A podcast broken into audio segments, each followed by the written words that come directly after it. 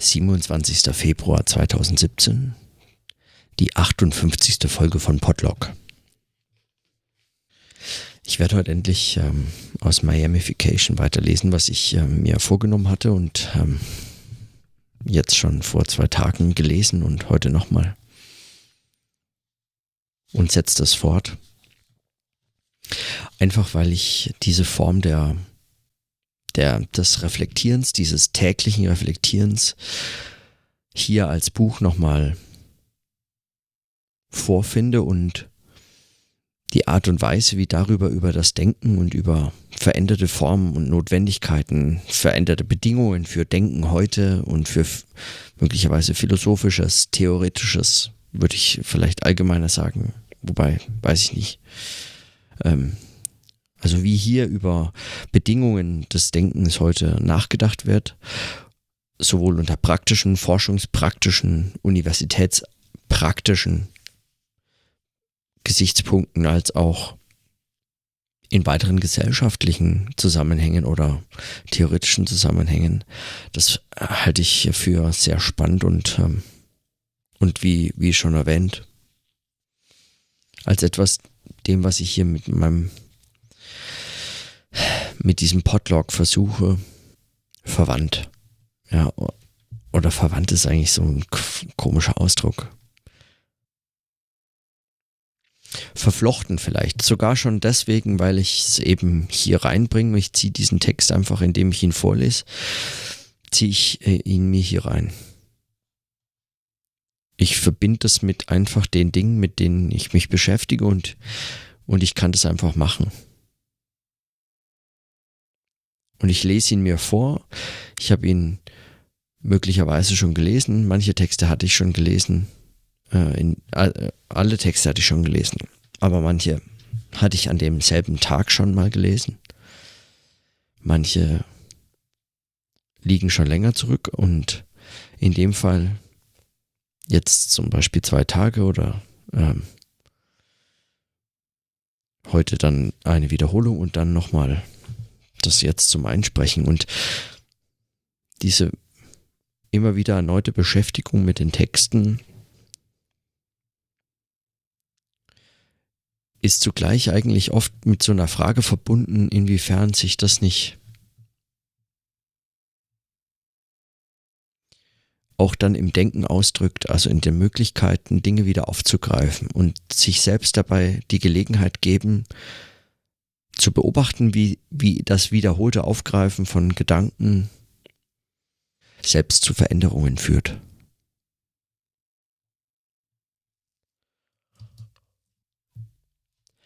Und in diesem Zusammenhang möchte ich heute einfach den nächsten Eintrag lesen von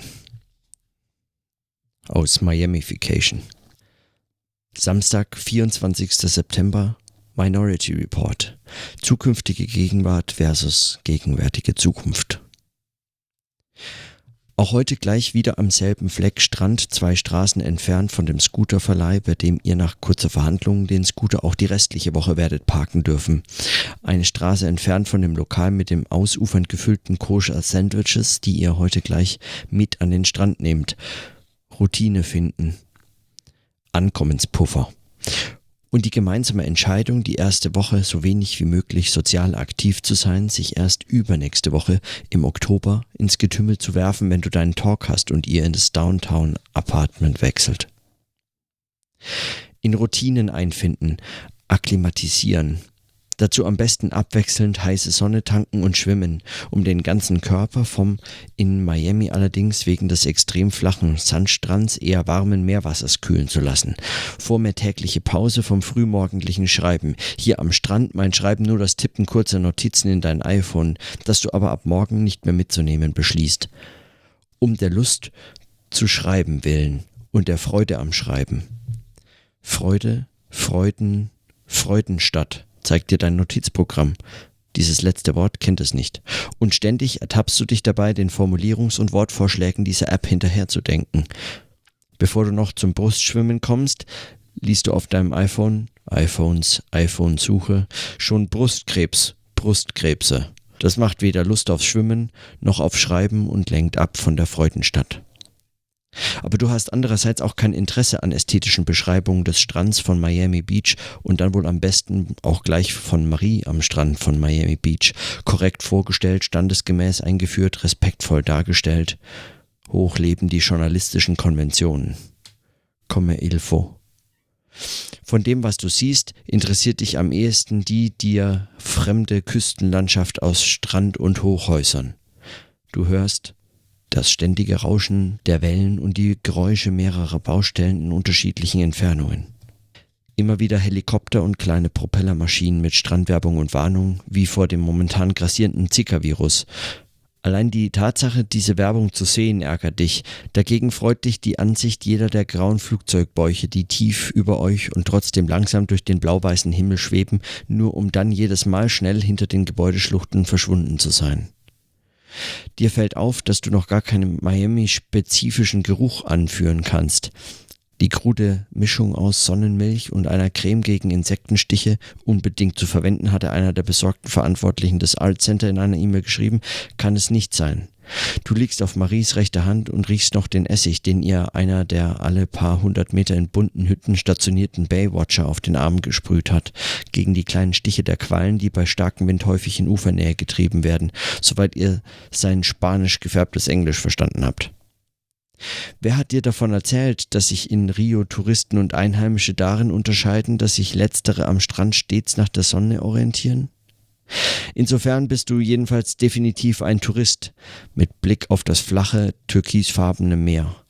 Ihr seid wegen des Wassers und zum Schwimmen hier. Auch deswegen mietet ihr keinen der Liegestühle oder Strandkörbe, die teurer kommen als der Scooter, mit dem ihr in zwei Minuten zu Hause seid. Marie beobachtet, dass auch heute wieder praktisch niemand schwimmt. Nicht nur die mit Smartphone und Selfie-Stick bewaffneten stehen bloß im Wasser herum. Eure mehrmal tägliche Schwimmroutine sieht so aus, dass ihr dem Ufer entlang in die eine Richtung schwimmt und dann zurück mindestens eine halbe Stunde, wenn Marie nicht auf noch mehr besteht. Etwas weiter von den im Wasser stehenden Badegästen entfernt kannst du eigentlich mit ständig geschlossenen Augen drauf losschwimmend lange Minuten deinen Gedanken nachgehen, außer du riechst Sonnencreme, was stets ein Indikator für eine drohende Kollision ist. Deine Arme und Beine sind schon schwer, du bleibst im Wasser stehen, wartest auf Marie und fragst, wie lange es noch in die eine Richtung geht. Bei der nächsten erzwungenen Pause wirst du ihr von dem Entschluss erzählen müssen, dass hier und jetzt in und mit, aber nicht über Miami ein Buch geschrieben werden muss. Muss dann aber noch bis zur nächsten Baywatch-Station durchhalten. Dort klammerst du dich zärtlich an sie, versuchst noch etwas Zeit zu gewinnen und begründest deine Erschöpfung mit der Tatsache, dass Kraulen nun mal viel anstrengender sei. Wer krault, bewegt sich in einer anderen Welt, hast du einmal irgendwo gelesen. Und vor allem, dass Brustschwimmen nur ein halbherziger Abschied vom Land sei. Bei deinem nächsten Zwischenstopp wird Marie auf das komplette Fehlen einer Philosophie des Schwimmens hingewiesen. Immer nur Tour de France, Leichtathletik und ständig Fußball. Deleuze über Tennis, Sartre über Skifahren fallen dir ad hoc noch ein und am Strand haben die Philosophen auch nur über die Gesichter der Badenden nachgedacht oder vom Surfen. Also eigentlich von entsprechenden Torsi geträumt.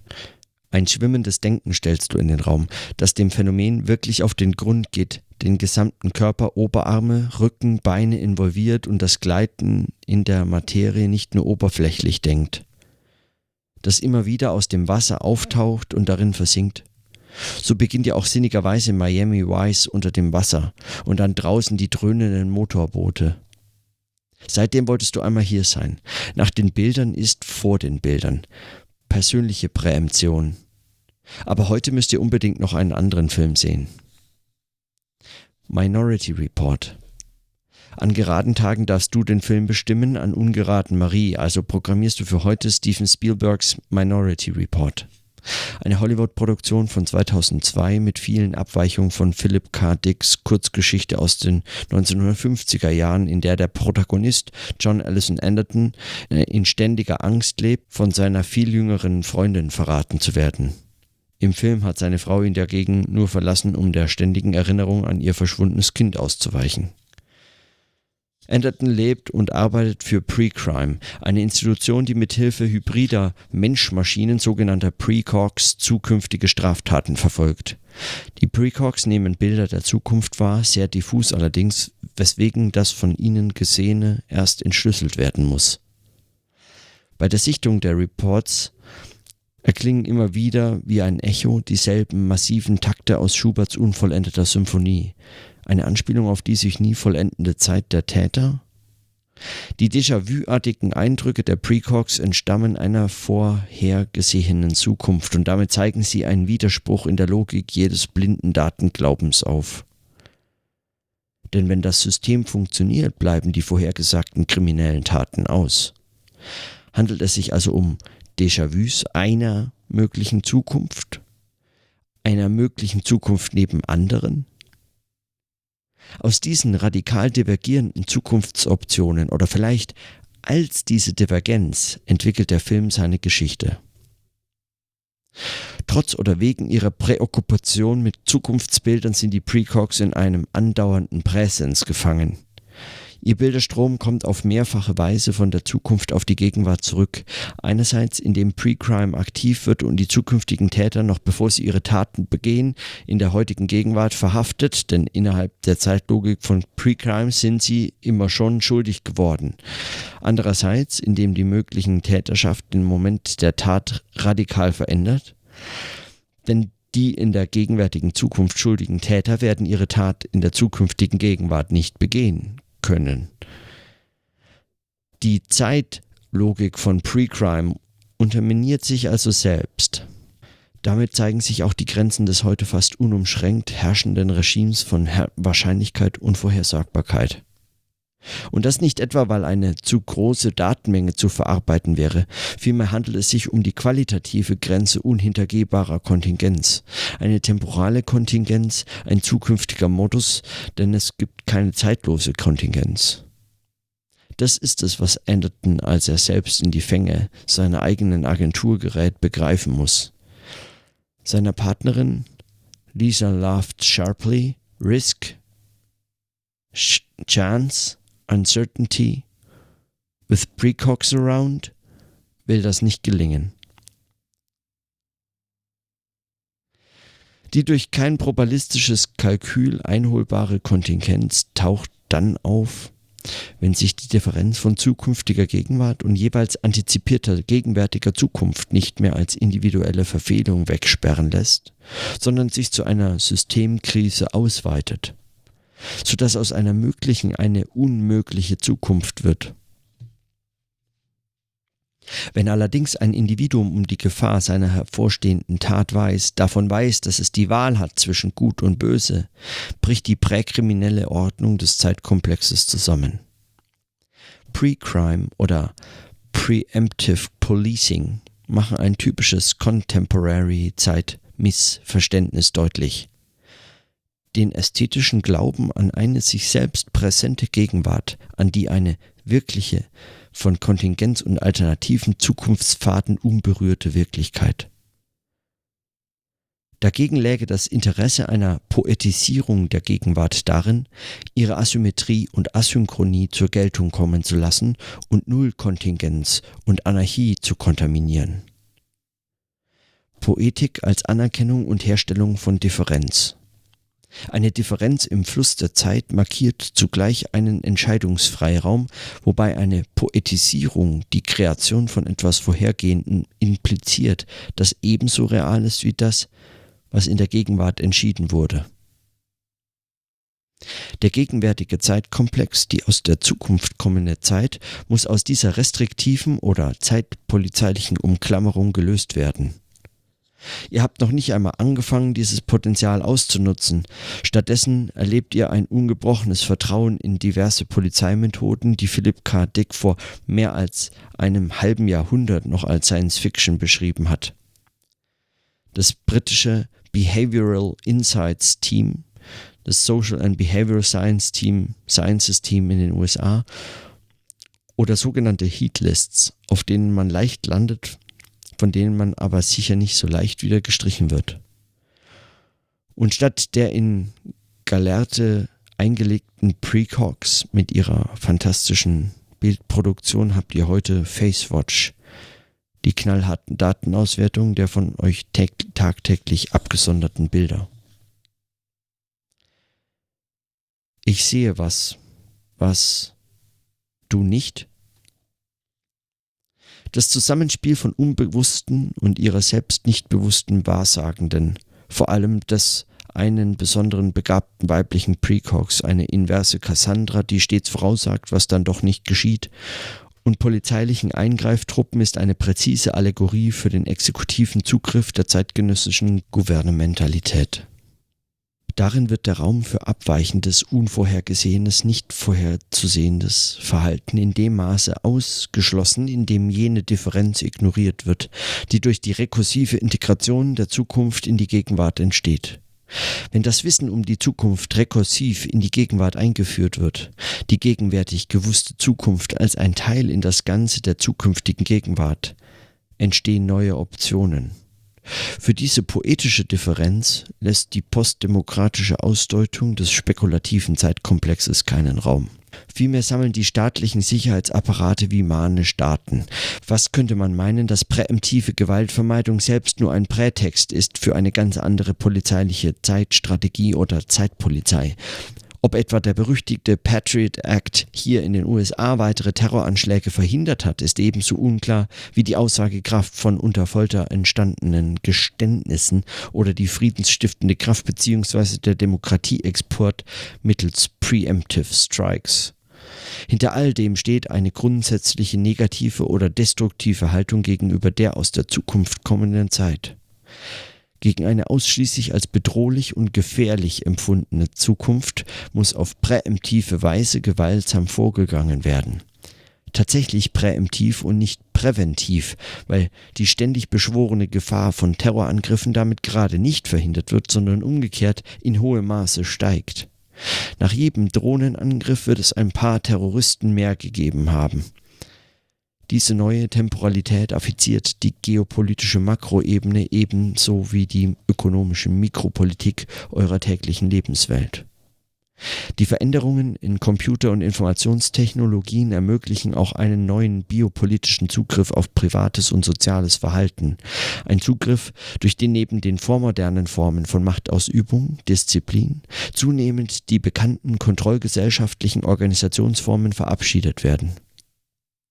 In diesem Zusammenhang gehört auch die mit 9-11 endgültig dominant gewordene Form medialer Präemption, die Richard Grusin Premediation genannt hat. Eine neue Ausrichtung der Medien immer weniger auf schon Geschehenes oder gerade Geschehendes, sondern auf eine als Bedrohung geschilderte Zukunft, mit der du hier bei jeder Gelegenheit in den politischen TV-Debatten und Kommentaren konfrontiert bist.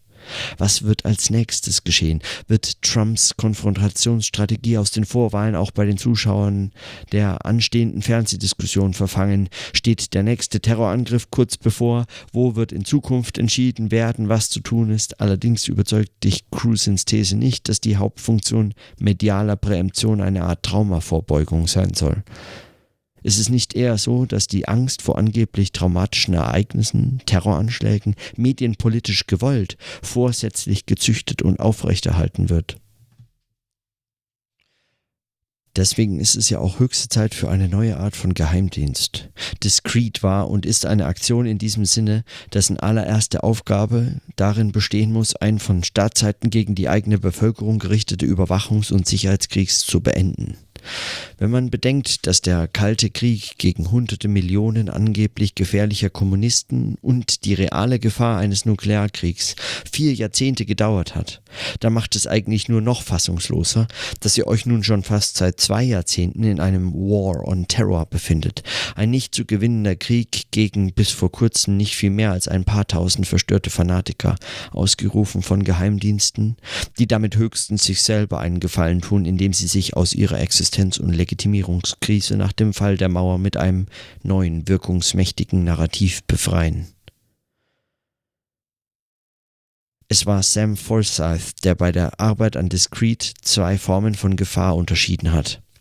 Einerseits Danger als Gefährdung durch Akkumulation von Vergangenem. Andererseits Threat als eine aus der Zukunft kommende Bedrohung.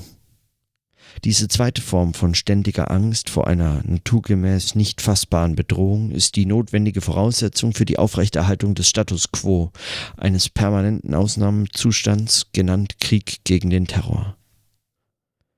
Ständig bevorstehende Katastrophen in einer ohnehin fast ausweglosen und höchst dramatischen Situation. In seiner bisher ungezügelsten Form praktiziert diese von keinem Fact-Check oder Realitätsabgleich gebremste Form paranoider Propaganda derzeit Donald Trump. Auch gestern wieder in der Bar sitzend, wie fast alle in Miami mit mehreren Bildschirmen ausgestattet, konntest du dich seinem hochgradig suggestiven Nonsens kaum entziehen. Trumps faschistoider Diskurs ist aber nicht Symptom einer Auseinandersetzung mit einem Trauma, sondern nur Ausdruck einer banalen Verwerfung zentraler Bestandteile von Realität. Diese postfaktische Dimension macht ihn so interessant. Du musst über diese fiktionale Dimension seines Charakters noch aus zeitphilosophischer Perspektive nachdenken. Das Gefühl, nichts bewegen zu können, machtlos oder von außen gesteuert zu sein, ist die logische Konsequenz einer Unfähigkeit, mit und aus der Zukunft zu manövrieren. Die Zukunft kann nicht mehr gestaltet oder beschrieben werden, meint also eigentlich, Präemption tritt in dem Maße an die Stelle von Präskription, so wie die Zukunft vor der Gegenwart liegt. Erschwerend kommt hinzu, dass die unterschiedlichen Präventivapparate nur sehr kurze Zeithorizonte in den Blick bekommen. Exemplarisch individuelle Konsumentscheidungen, Partnerwahl, kriminelle Handlungen.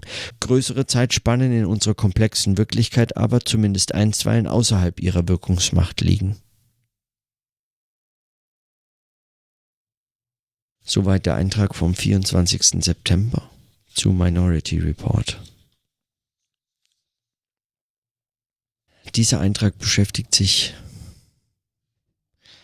mit ähm, einer Reihe von Phänomenen und Diagnosen, also, also eigentlich so, so eine assoziative Zusammenstellung von theoretischen Thesen oder Theorieteilen und ähm, und Phänomenbeschreibungen in ihren Ansätzen.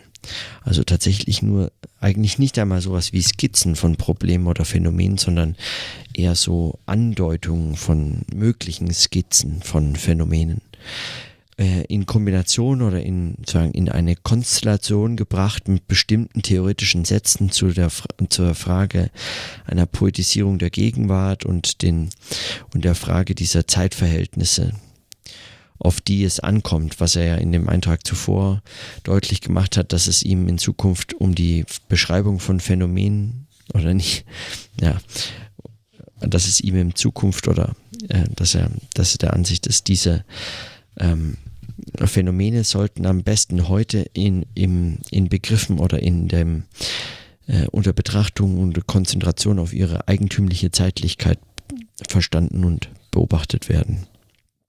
Und was mich jetzt an diesen Texten besonders interessiert hat, also an dem Eintrag vom 24. September, waren, war eigentlich diese Konstellation. Also theoretisch haben mich die Sätze äh, zu, zum Zeitmissverständnis, zum gegenwärtigen Contemporary Zeitmissverständnis ähm, besonders interessiert. Wenn er schreibt, den ästhetischen Glauben an eine sich selbst präsente Gegenwart, an die eine wirkliche von Kontingenz und alternativen Zukunftspfaden unberührte Wirklichkeit. Das ist dieses Zeitmissverständnis. Und dagegen läge das Interesse einer Poetisierung der Gegenwart darin, ihre Asymmetrie und Asynchronie zur Geltung kommen zu lassen und Nullkontingenz und Anarchie zu kontaminieren. Es geht hier also um eine Form der Gestaltung der Gegenwart, Poetisierung als eine Herstellung einer Differenz, schreibt er dann weiter, als Anerkennung und Herstellung von Differenz. Deswegen die Asymmetrie, die hier zur Geltung kommen soll und Asynchronie, also immer schon diese Zeitverwiesenheiten innerhalb der Gegenwart, die nur im Zeitmissverständnis als eine von alternativen Zukunftspfaden unberührte Wirklichkeit eine wirkliche Wirklichkeit gedacht werden kann, also nur als Missverständnis. Und Differenz äh, führt in dieses als solches missverstandenes Chaos, also oder besser hier schreibt er Anarchie und Nullkontingenz, also die wirkliche Wirklichkeit, die nicht anders möglich sein kann, der für die mögliche Zukünfte und andere mögliche Zukünfte oder auch nur andere mögliche Gegenwarten ähm, und andere, andere mögliche Vergangenheiten überhaupt keine Rolle spielen, deswegen Nullkontingenz dass, dass diese Ideen von Nullkontingenz und Anarchie, also einer Art von äh, Struktur oder Ordnungslosigkeit, so müsste man es vermutlich hier verstehen, auch wenn es äh, kein besonders spannender Begriff von Anarchie ist, aber ähm, dass dieses durch das Setzen von Differenzen als in Form einer Poetisierung der Gegenwart wieder mit Kontingenz und sagen Asymmetrien und Asynchronien ähm, neu beobachtet werden kann und neu beschrieben und verstanden werden kann. Und so verstanden ist es, ähm, ist diese Poetisierung oder Fiktionalisierung, wie man vielleicht auch sagen kann, weil es kommt gar nicht darauf an, dass es sich dabei bei diesen Kontaminierungsversuchen einer angenommenen missverständlichen Nullkontingenz der wirklichen Wirklichkeit, dass es bei diesen Kontaminierungen um Fakten oder sowas geht, sondern es genügt, dass Asymmetrie ins Spiel kommt, dass Asynchronie ins Spiel kommt. Und dafür sind solche poetisch und poetisch äh, vermutlich hier sogar so, so etwas wie poetisch, ähm, also diese, diese Schaffenden, ähm, diese, Scha diese differenzerzeugenden äh, Formen äh, können auch fiktionale Formen sein oder können besonders gut fiktionale Formen sein, weil schon immer, ähm, wenn man zu der einen oder anderen Kunsttheorie, die Ähnliches behauptet, glauben kann, ist eine der Funktionen von Kunst, dass sie Kontingenz einführt, und zwar in die Wirklichkeit dass sie also Wirklichkeit anders denkbar macht. Und wenn die Wirklichkeit letztlich die Illusion ist, also das Missverständnis, weil sie dem Zeitregime der Gegenwärtigkeit als einer wirklichen Wirklichkeit unempfindlich gegenüber äh, anderen möglichen Zukünften, anderen möglichen Gegenwarten und anderen möglichen Vergangenheiten äh, betrachtet wird, dann ist die Gegenwart das Missverständnis und die Fiktion äh, realer oder der Wirklichkeit näher, weil sie Asynchron Asynchronie und Asymmetrie wieder einführt, die unter Bedingungen dieses herrschenden Zeitregimes äh, wie ideologisch ausgeblendet sind.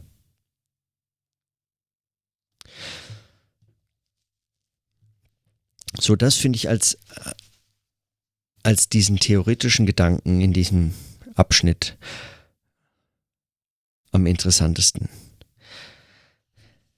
Die, die Überlegungen zu Minority Report, ähm, den Pre-Crimes, den Überlegungen, das, das interessiert mich mehr, wenn, würde mich mehr interessieren, wenn mich diese Geheimdienstarbeiten interessieren. Ich finde allerdings äh, den Hinweis da auf die, ähm, auf die Beobachtung der Zukunft unter Maßgabe der Gegenwart also als eine Gegenwart eigentlich unter, äh, sagen, unter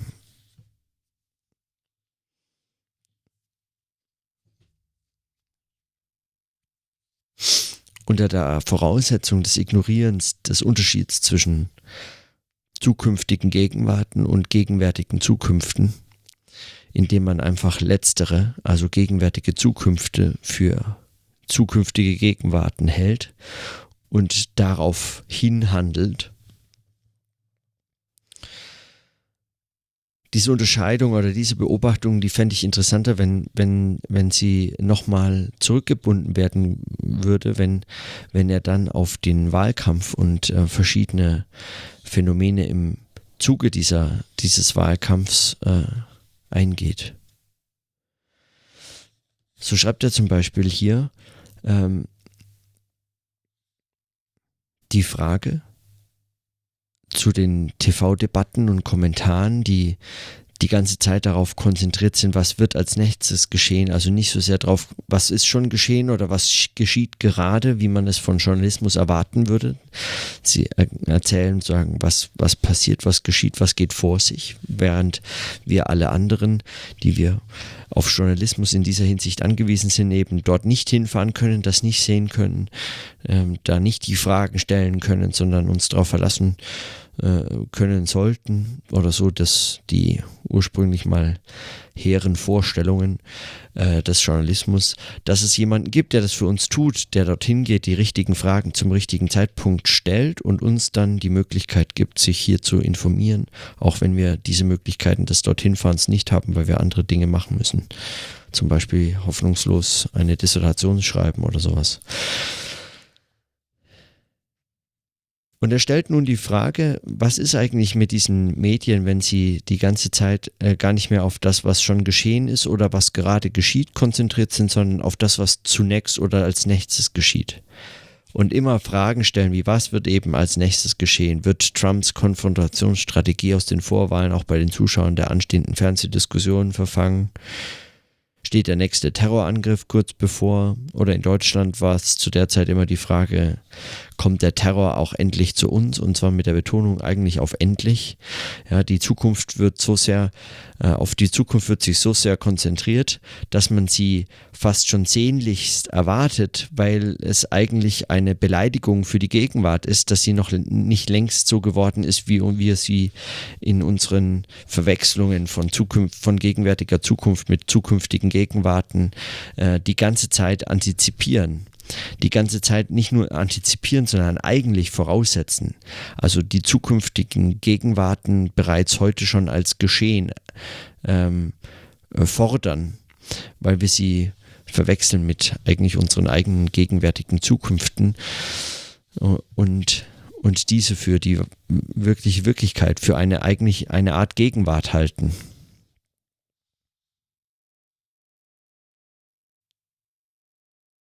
Also steht der nächste äh, Terrorangriff kurz bevor oder ist der Terror endlich auch in Deutschland angekommen?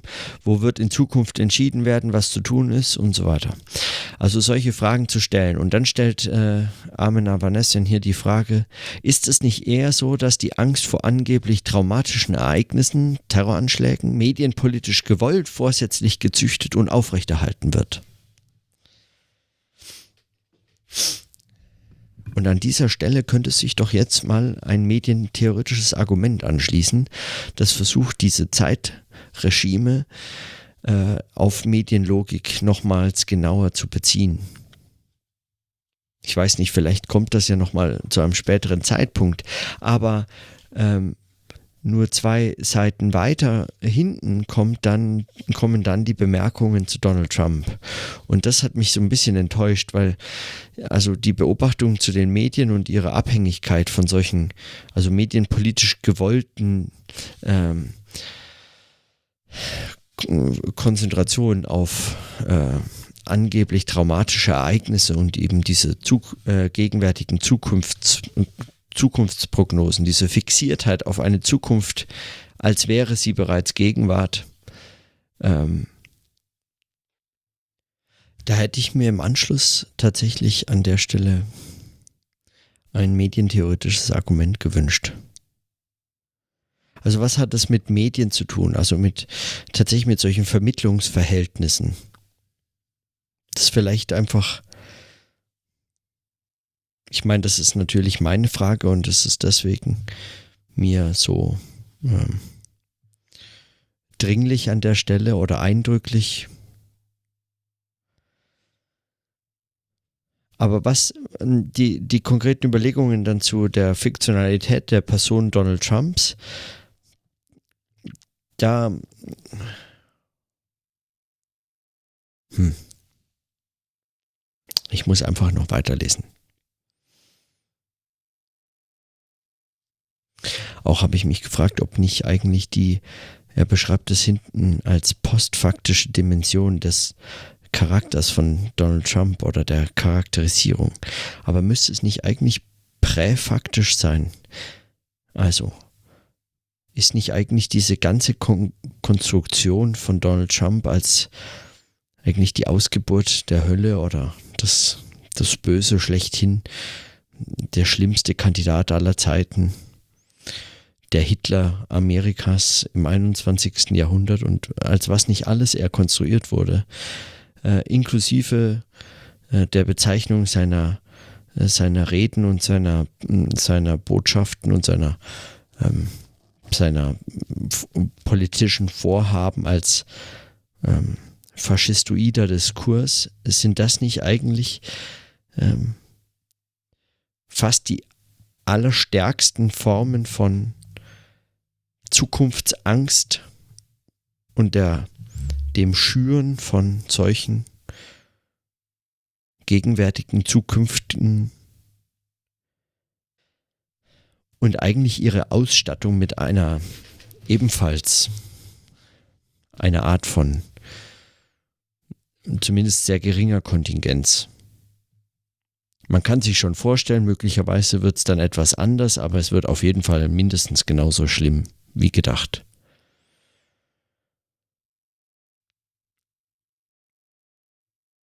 Ist es nicht eigentlich präfaktisch, worum es da geht? Weil es schon so spät ist, werde ich das einfach jetzt mal an der Stelle vertagen. Morgen ist immerhin auch noch ein Tag. Mal sehen, wie es weitergeht. Das theoretische Argument heute, also von, von diesem Textteil, auf dieses theoretische Argument hatte ich ja schon eigentlich in den, in den zwei, also oder zumindest in der letzten Folge, in der ich einen Ausschnitt aus Miamification gelesen und kommentiert hatte oder darüber nachgedacht hatte. Äh, auf diesen Ausschnitt hatte ich schon vorgegriffen. Das Thema war schon eigentlich, äh, war schon klar. Aber, aber das ist sicherlich ein Thema, das noch ähm, etwas länger da mich durch den Podlog begleitet.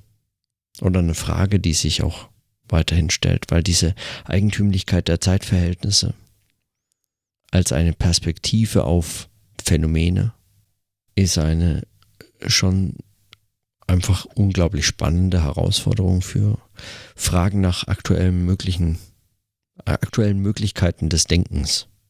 So, wenn man das mal so ganz allgemein formulieren möchte. Konkreter dann vermutlich erst in den nächsten Tagen. In diesem Sinne, bis morgen.